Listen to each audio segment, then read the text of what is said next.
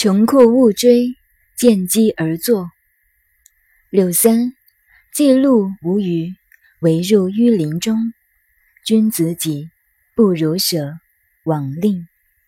相曰：既路无余，以从秦也。君子舍之，往令，穷也。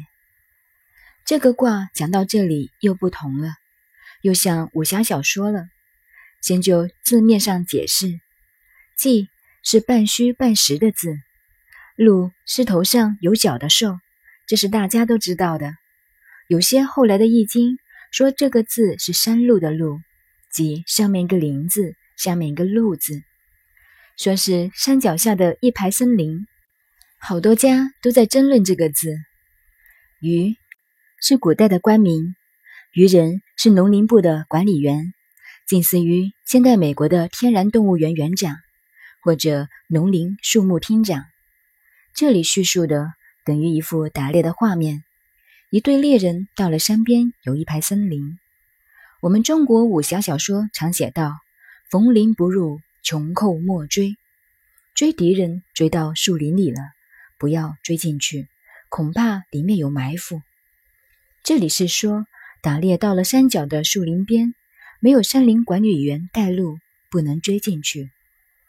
君子己，有知识的人碰到这种情形，自己要有智慧，要机智了，不要硬闯，钻进去说不定要送命。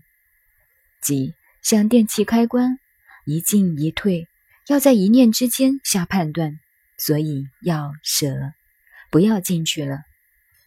往令，如果进去了，一定倒霉。据我的研究，还是路字对。谁叫我们要叫一个林在上面？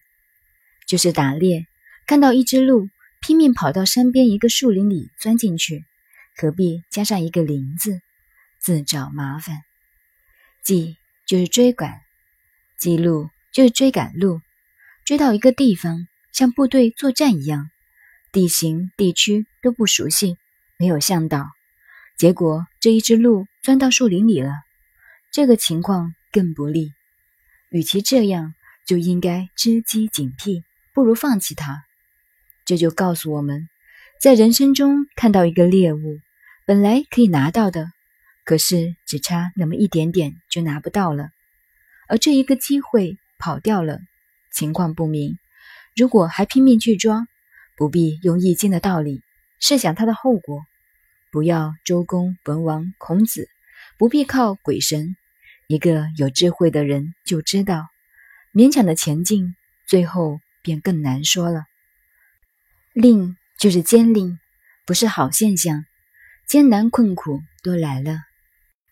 我们看这个卦象，前进是阴爻，黑暗的；退回来有阳爻，是光明。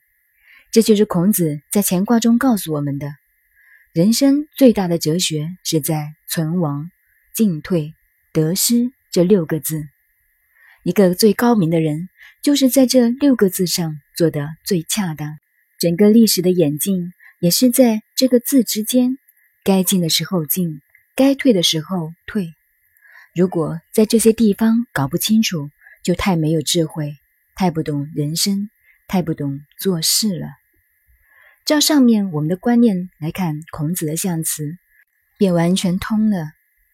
记路无余，以从秦也。就是打路没有向导，以从秦也。飞的为禽，走的为兽。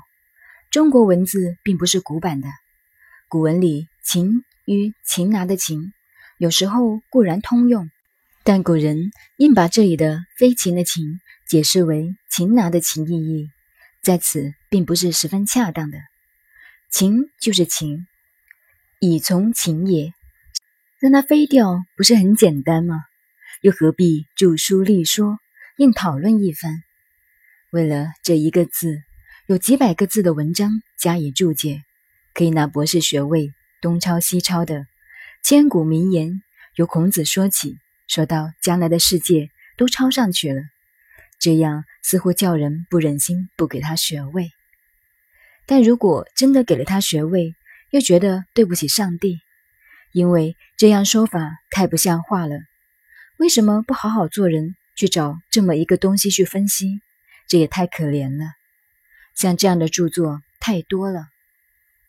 这里我认为“以从禽也”就是让它飞了的意思，因为孔子说过：“鸟兽不可以同群，欲高飞的让它高飞，欲奔走的给它奔走。”我是一个人，既不想高飞远走，只守住人的本位，这样做。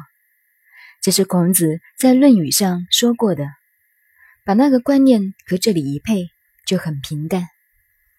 君子舍之，往令穷也。孔子说，碰到这种情形，只好放弃，勉强的前进一定不好，结果弄到自己穷途末路。我们见过许多朋友做生意、做事业，往往因为不信邪，非要奋斗不可。其实没有道理的硬闯不叫奋斗，最后枉令，发生困难。困难以后还不回头，遂造成穷途末路。